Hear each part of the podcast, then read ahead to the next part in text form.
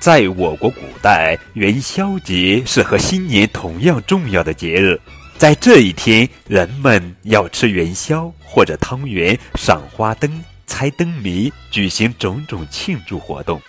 今天呀，高个子叔叔要讲的绘本故事的名字叫做《元宵节的故事》，作者是思南改编，立国仪绘画，连环画出版社。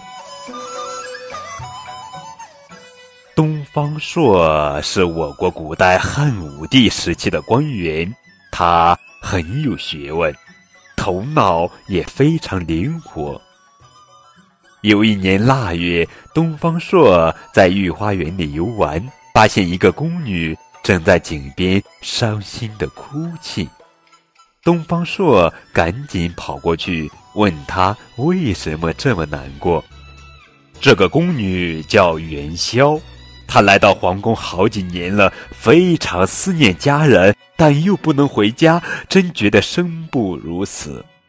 东方朔安慰他：“姑娘，别难过了，我想办法让你见到家人。”东方朔来到元宵姑娘家中，对元宵的家人说：“我有个主意，能让元宵和你们团聚。”他仔细嘱咐元宵的妹妹。告诉他应该怎么做。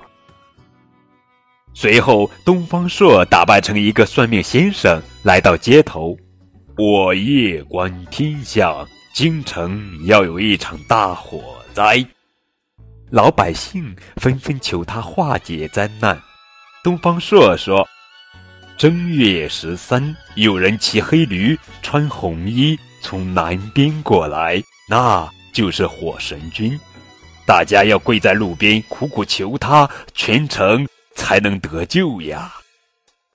老百姓照东方朔的话去做，天快黑的时候，火神君真的穿着红衣从南边骑驴而来。大家跪在路边向火神君求情，火神君扔下一封信说：“火烧京城是玉皇大帝的旨意，你们把这封信送到皇宫。”交给皇帝，或许能免去这场灾难。有人拾起信，连夜送进了皇宫。信上写着：“正月十六，火烧皇宫，要想消灾，汤圆花灯。”皇帝不明白是怎么回事，请来东方朔给他出主意。东方朔听了事情经过，对皇帝说。听说火神君爱吃汤圆，正月十五那天多让百姓做汤圆、扎花灯，求玉皇大帝和火神君不要降灾。皇帝听了，立刻让人传令，不管宫里宫外，大家都要多做汤圆，多扎花灯。元宵姑娘是做汤圆的能手，东方朔嘱咐她，让她扎一盏大大的花灯。写上自己的名字，字要写得大大的，让人一眼看得见。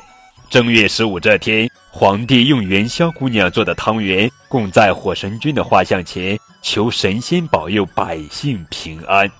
到了晚上，全城百姓都上街看花灯，元宵提着自己扎的花灯也走在人群里。元宵的妹妹搀扶着爸爸妈妈也来到街上看花灯。他走着走着，忽然看见远处有一盏大花灯，上面写着姐姐的名字。妹妹大声喊：“元宵姐姐，元宵姐姐！”元宵听见喊声，连忙跑过来，见到日夜思念的亲人，元宵激动地哭了起来。一家人都很感激东方朔。妹妹说：“东方先生的主意真好，让我装扮成火神君。”咱们才能全家团聚呀！百姓闹了一夜花灯，京城平安无事，皇帝十分高兴，下令第二年正月十五照样做汤圆、扎花灯，庆贺太平。这个风俗一年一年传下来，就这样，这个风俗呀，一年一年传下来。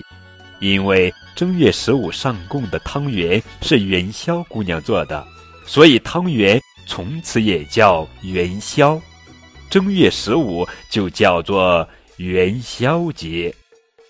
正月十五闹花灯的习俗也传了下来，人们在这一天展花灯、猜灯谜，所以元宵节也叫灯节。